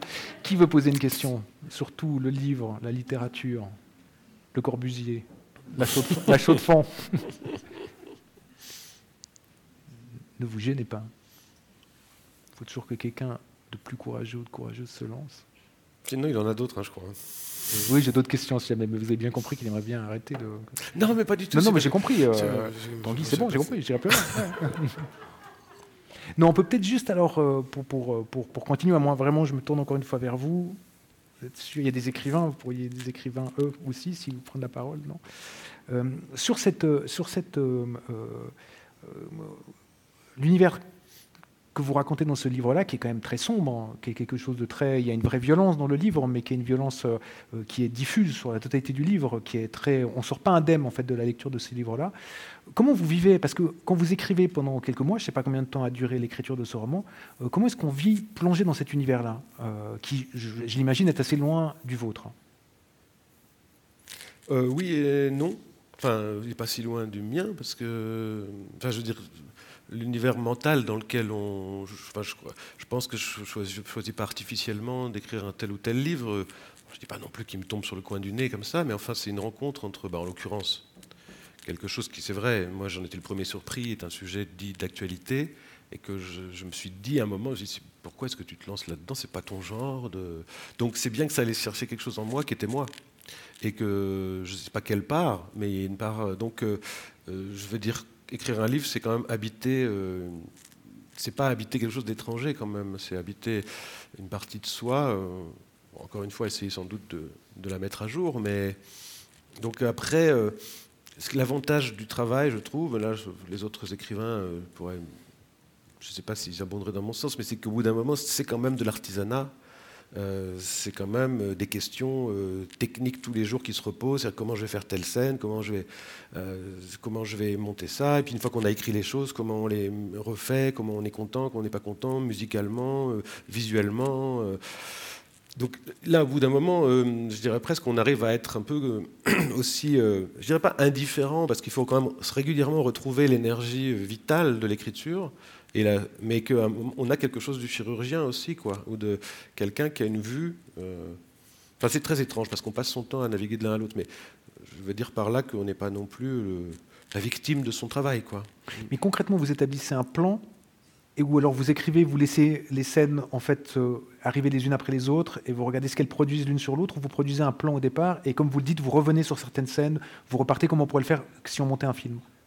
Oui, là, c'est peut-être la première fois d'ailleurs que j'avais vraiment un plan, c'est-à-dire euh, un déroulé, euh, presque ce qu'on appellerait une sorte de séquencier Mhm. euh, de l'ensemble de, de la suite des scènes. Alors, je n'avais pas encore le montage, savoir comment ça s'articulerait, notamment dans l'exposition. C'est toujours un peu, je trouve, le plus difficile de dynamiser l'exposition, parce que dans l'exposition, dans les 50 premières pages, il faut dire beaucoup de choses. Si on ne veut pas que ce soit trop statique ou qu'on ne se dise pas, bon, c'est quand que ça commence, les mettre en mouvement, ça, je trouve ça très difficile. Donc, euh, donc voilà, j'avais cette, au moins ce déroulé euh, qui m'a permis aussi d'écrire les, les plusieurs scènes qui venaient euh, un peu euh, faire les, les pivots narratifs. Euh, J'ai très vite écrit la scène du combat de boxe, Mhm. la première en tout cas, pas la, pas la scène finale, mais voilà. Euh, donc, euh, mais j'avais l'impression quand même. Et pour une fois, ça m'a pas trop. D'habitude, je ne fais pas trop de plans parce que j'ai l'impression que je- après, je n'ai plus qu'à remplir les cases et ça m'amuse plus. Ou que je me dis, Ah, il faut plus, il reste plus qu'à écrire et écrire au sens. Écrire ce qu'on sait qu'on va écrire, c'est pas super. Mhm. euh, mais en même temps, c'est bête parce qu'une fois qu'on est dedans, il se passe mille choses. Mais c'est toujours un effort. voilà. Et ça fait bouger ce séquencier, vous le faites bouger Ouais, en fait, ouais, c'est ça. Mais là, pour le coup, j'ai quand même pu euh, remplir les cases, si j'ose dire. Mais en effet, parce que ce qui m'intéressait peut-être plus que d'habitude, c'était ce qu'on a évoqué tout à l'heure, c'est-à-dire l'enquête moléculaire des événements. Et, et ça, euh, au fond, c'était très bien d'avoir un cadre bien posé quant à la- à l'avancée, et la structure narrative, parce que je pouvais vraiment me consacrer bah, des passages comme ceux qu'on a lus, c'est-à-dire essayer de rentrer vraiment dans euh, de, dilater un peu le temps, de, de diffracter l'espace et de créer, euh, pour essayer de comprendre où ça se passe, en fait. Et ça se passe jamais, c'est comme si ça échappait tout le temps. C'est une savonnette en fait, hein, ce truc de l'emprise là. hein, C'est une savonnette pour Laura, mais c'est une savonnette pour moi aussi, parce que c'est beau essayer d'avoir mis euh, un regard autant que possible affûté et un langage à disposition. euh, je vois bien qu'il y a quelque chose qui fait que, en fait, je suis toujours très honoré quand on me dit ah vous avez bien compris le mécanisme, etc. Parce qu'en fait, j'ai rien compris du tout. Mhm. J'ai essayé d'avancer euh, seconde après seconde sur comment ça se passait, et en fait, je ne sais pas du tout ce qui- pourquoi, pourquoi elle a fait ça, elle, Laura? Pourquoi, euh, à quel endroit elle a cédé? C'est quoi le point de bascule? C'est quoi le, le mécanisme? Alors, je suis pas psy, donc euh, c'est pas mon travail d'aller chercher non plus après dans. Mais quand vous relisez, vous arrivez en fait à, avoir ce point de vue, le point de vue du lecteur, qui permet à cette dame de dire j'ai vu ça, ou à Stéphanie Blanchot de se dire j'ai vu de la boxe. Vous arrivez, après quelques mois après la publication du livre, euh, à vous dire je le relis je comprends ces mécanismes souterrains qui m'ont travaillé et que je n'ai pas forcément vu quand je les écrivais, que j'ai libérés. Et c'est tant mieux, c'est de l'inconscient, c'est ce qu'il y a de plus beau. Mais est-ce que vous les voyez quand vous lisez vos propres romans? Ou ça vous surprend toujours quand on, a, on, en fait, en une interprétation, vous disant alors ça vraiment, j'y avais pas pensé. Bah, encore une fois, euh, il y a ce temps où il y a du nouveau qui se produit dans la réception et donc qui vient quand même sédimenter et changer le rapport qu'on a à son livre, ou en tout cas les- lui donner une épaisseur supplémentaire. Puis ça, ça s'arrête, c'est une asymptote. Quand vous avez fait 30 rencontres, tous les possibles interprétatifs ont été épuisés, quasiment. Mhm. Après, il peut rester de temps en temps quelqu'un qui... Bon, mais c'est vrai, on a de moins en moins de surprises. Quand même. Donc euh, oui, au bout d'un moment, le livre, euh, on sait ce qu'il y a dedans. Là, c'est la combienième rencontre que vous faites Vous êtes en train de nous dire que vous n'avez rien appris, ça j'ai bien compris, mais c'est la combienième rencontre Pas du tout, le Corbusier, on ne l'avait jamais fait. Ah voilà, on a gagné quelque chose. On peut dire quelque chose de- des personnages, comment se sont structurés. Il y a ce- ce- ce- cet axe évidemment très fort entre le père, le maire euh, euh, et, euh, et Laura. Comment se structurent les personnages qu'on pourrait dire secondaires, qui ne le sont pas tant que ça? Il y a le directeur du casino, il y a une autre femme. Comment ces personnages arrivent, en fait, dans le fond, dans le, dans le roman? Ils Bah sont au oui. moment de votre séquencier Ouais, ou vous... Ouais, ils sont quand même là. euh, en fait, souvent, euh, là, c'est plus compliqué parce que ça fait appel à des, souvent des, des, des subplots qui sont déjà un peu à l'œuvre dans des fragments de choses que j'ai commencé. Par exemple, comme j'avais commencé à penser ce truc autour d'un boxeur, le boxeur avait forcément un manager. Mhm. Et euh, dans ce que j'avais commencé à monter, il y avait cette figure d'un type, type le manager qu'on voit dans les films américains avec le cigare. euh. Il s'est beaucoup déplacé, il est devenu directeur de casino, machin, etc. Mais j'ai quand même fait partie de ce truc-là. Donc dès que j'avais Max, le boxeur, j'avais ce type-là qui était là dans l'ombre, qui représentait plutôt le passé. Mhm. Et tout d'un coup, je me suis dit qu'en fait, il avait un rôle à jouer au présent. Donc, en l'occurrence, en étant devenu un peu l'homme de main de- du maire, ou en tout cas d'être son alter ego. Voilà. Donc, euh, et, et pareillement, en, en fabriquant le passif de Max, c'est-à-dire euh, sa vie d'avant, euh, ses échecs, et notamment de s'être un petit peu fait euh, embarquer dans cette histoire adultère avec Hélène, l'autre personnage secondaire. Bon, ben, une fois que j'ai posé un personnage comme celui-là, je, trouve les moyens de lui donner du présent, quoi, et de, venir en fait. Alors là, c'est vrai que ça peut être des. enfin, moi, j'aime bien, j'aime bien ça au cinéma. J'aime vraiment les, constructions avec ce qu'on appelle les subplots. quoi. Mhm. Voilà, toujours. un- c'est-à-dire que le truc va bouger parce que le troisième personnage euh, va va, va faire basculer le truc. C'est un peu, par exemple, dans.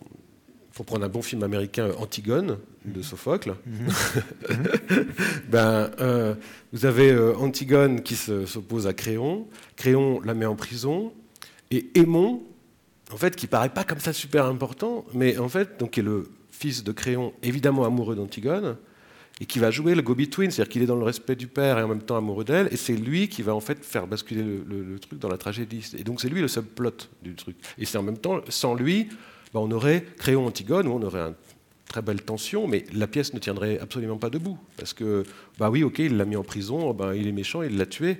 Non, là, c'est tout le déchirement des mondes qui vient euh, faire exploser le truc, et surtout punir Créon de son entêtement, puisque finalement c'est son propre fils qui va se suicider. Voilà. Donc c'est ça le subplot. Chez vous, les personnages secondaires, comme vous le dites, hein, vous l'avez dit, quand vous avez décrit en fait leur fonction dans le roman, ils ont souvent pour fonction de raconter quelque chose qui est de la temporalité, euh, créer un, un- passé. hein. Il n'y a pas tellement de personnages qui sont possiblement des futurs. Je me disais, le personnage de Laura, en fait, elle a pas souvent dans les films, on se dit voilà, ou les, livres, euh, dans la structure narrative, on se dit il y a un personnage qui va produire ce qu'elle pourrait être, ou le danger de ce qu'elle pourrait être, ou ce qu'elle pourrait devenir, etc. Y a cette, cette idée de futur pour les personnages, il est assez clos. On se dit, Laura est très travaillée par des choses qui sont arrivées avant. Le livre nous donne peu de clés sur ce qu'elle pourrait devenir. Euh, vous le dites euh, Oui, alors oui, non, c'est sûr, vous avez raison sur un point, c'est que mes, personnages en général sont totalement empêtrés dans le passé, quoi. enfin mhm. dans le présent passé, quoi. Le mhm. passif. En fait, ils ont un passif à, démêler, une, dette à combler, je ne sais pas. Enfin, c'est toujours, toujours, toujours, c'est vrai. Après, euh, dans le cas de Laura, j'ai j'ai envisagé un tome 2, je ne sais pas si je le ferai, mais euh, et je, l'avais déjà un peu dès le début. Je me dis, j'aimerais bien faire un premier volume sur ça et, d'imaginer cette euh, jeune fille 7-8 euh, ans plus tard dans un. Voilà. Donc j'ai une petite idée de futur, mais que c'est vrai, qui, puisque la question c'est pas celle-là, c'était plutôt sur comment ça, ça apparaît dans le. Oui, je me suis dit par exemple sur, les filles euh, du, casino, je me suis dit tiens, est-ce qu'il y a une d'entre elles qui va être le danger de ce qu'elle pourrait devenir si elle reste là? Mm. Ce qui aurait été le cas chez Fitzgerald par exemple. On a vu un personnage qui bah, va produire le futur. c'est Hélène. Le personnage. Oui, elle est liée quand même à Franck, hein, sauf erreur. Hein. Elle est, c'est sa sœur. Oui, pas, et je me dis, elle est tenancière, mais j'aurais pas vu par exemple la fille qui allait... Par exemple, euh, je pense que Laura, une, un des possibles, pires possibles sans doute d'ailleurs, mais qui serait pour elle, ce serait de devenir une Hélène. Mhm. Quand je parle de, de projection d'elle dans le futur, elle peut se voir comme peut-être l'image que ce qu'il ne faut pas qu'elle devienne. Mais j'ai l'impression que, et que si Hélène la prend un peu sous sa coupe, c'est aussi parce qu'elle la voit un peu comme euh, la fille qu'elle pourrait devenir. Mais elle, elle ne pense pas, Laura. Elle se dit pas, elle, se dit pas, ah il y a le danger, de, je pourrais devenir aïe aïe aïe, je la vois. non, mais là, elle n'a pas le temps. Euh, son affaire, c'est euh, déposer à la police pour. Elle, est encombrée par ça, c'est la totalité de son cerveau est prise là-dedans. Enfin, là, pour le coup, j'aurais envie de croire que c'est psychologiquement plutôt vraisemblable, que c'est pas le moment en plein démêlement d'un traumatisme que de, Ce serait bien pour elle, mais c'est pas son cas là. Non, c'est pas le cas. Non, elle n'a pas les moyens de ça, c'est sûr. Je me retourne vers vous. Encore l'occasion de poser une question, de faire une remarque. Oui.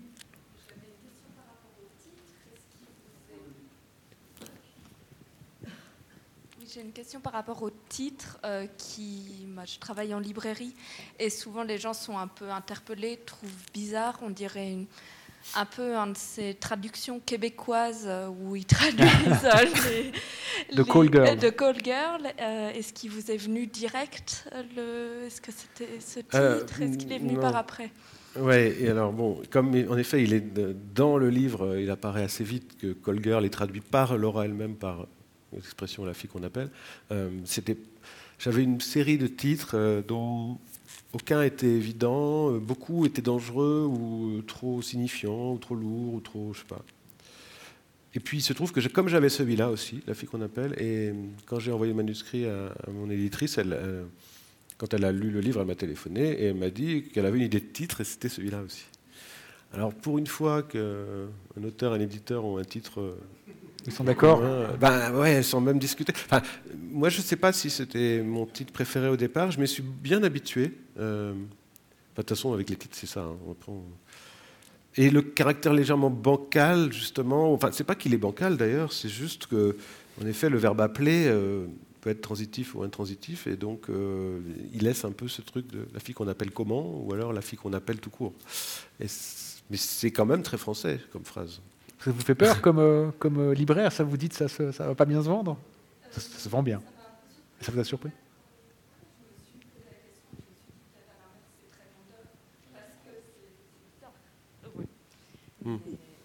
Mais ça, maintenant, on est déjà habitué. c'est ça, c'est ça. En plus, c'est vrai que c'est étrange comment les objets finissent par obtenir euh, le pouvoir. quelles étaient les idées du coup d'autres titres? Ben, Ils étaient moins bons. Alors, euh, euh, non, mais ils étaient plus, plus, plus à ras de. j'avais, voilà, par exemple, à un moment, je m'étais dit, n'ayant pas de titre, j'avais pensé à trafic d'influence. Bon, vraiment polar, quoi. Et en fait, non seulement c'est pas très beau comme titre, mais très banal en tout cas, mais surtout, en fait, ça aurait pas été bien parce que c'était, c'était précisément ce que le livre ne veut pas faire, c'est-à-dire qualifier les faits. Alors ça aurait été une, été une erreur, euh, vraiment une erreur grave en fait, quand j'y repense. Je m'en serais sûrement accommodé, j'aurais trouvé une théorie pour le. Mhm, c'était bien. Mais, mais, en fait, ça aurait quand même été une erreur parce que justement, une des choses que qu'essaye de faire ce livre, je crois, c'est ce que vous avez évoqué à un moment, c'est que, et c'est vrai de ce point de vue-là, je pense que la littérature a quand même euh, rempli le vide juridique. Mhm. Et là où la justice est très très limitée dans ses possibilités de décrire ou de, catégorier euh, les délits, par exemple, ben, la littérature qui n'est pas en prise avec, euh, la question du verdict, euh, elle, peut laisser la chose très flottante et très ouverte. Donc ça aurait été dommage d'avoir un titre qui referme le, livre, en fait, ou qui, propose même un, jugement moral, ou qui... Ah si, il y avait un titre que j'avais, oui. Mais voilà, c'était mon titre quand j'ai envoyé le manuscrit, euh, j'avais presque oublié. Euh, ça s'appelait euh, Ancien Régime. et, moi, celui-là, je, je l'aimais vraiment bon Titre, ouais, un bon titre, Comme titre, c'est pas mal, Ancien Régime. Mais c'est pareil, c'est-à-dire c'est, c'est un titre quasiment militant. Mhm. Et je trouve que là, le, frein qu'a proposé mon, éditrice en disant écoutez, c'est un roman, il faut que ça reste un roman, et vous n'êtes pas là pour venir vous, vous, emplâtrer sur le réel comme ça, en mettant un titre qui viendrait.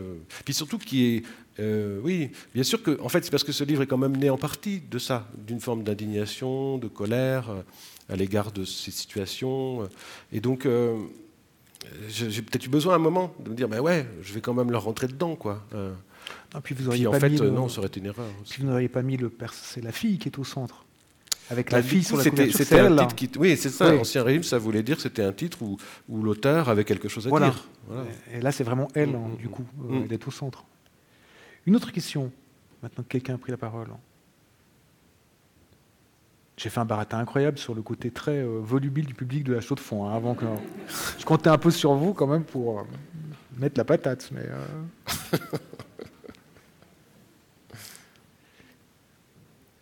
On peut dire quelque chose peut-être pour terminer sur le plaisir de raconter et de décrire des villes qui sont des villes de province hein, et qui sont avec des histoires qui se passeraient de manière complètement différente si elles se passaient à Paris, à Berlin ou dans des très grandes villes. Sur ce plaisir en fait de raconter quelque chose qui est une sorte de violence très locale où les gens se connaissent. Où, et c'est d'autant plus violent en fait que tout le monde a une histoire, un passé et qu'il n'y a pas d'anonymat. Et cette notion du non-anonymat, elle est très très forte dans vos romans en règle générale. Les gens ont partagé des mmh. choses et c'est bien ça qui va créer des problèmes. Mmh. Oui, oui, c'est vrai. Bon, alors ça vient de mon histoire d'avoir toujours vécu dans des villes de province. Mais vous avez raison, c'est, ça ne marcherait pas à Paris. Ça ne marcherait pas dans les capitales. Et pourtant, c'est pas faute qu'il y ait les mêmes histoires, même en pire, avec sans doute euh, des réseaux d'intérêts d'entre gens encore plus complexes. Mais justement, c'est trop grand, ouais. Ou alors, enfin, Balzac a bien réussi, hein, mais. Non, mais, je, pense me sens mieux. Mais je pense aussi qu'en effet, ça, ça, euh, ça, théâtralise la situation, en fait. Ça, ça, charge les personnages de plusieurs couches, en effet. Et le fait qu'il y ait du passif, qu'ils se soient rencontrés dans d'autres circonstances, ou qu'ils savent des choses les uns des autres, en effet, d'années précédentes, etc., ou que les liens se soient. Parce qu'il y a aussi ça, la, province, c'est que ça ne bouge pas beaucoup. Mm-hmm.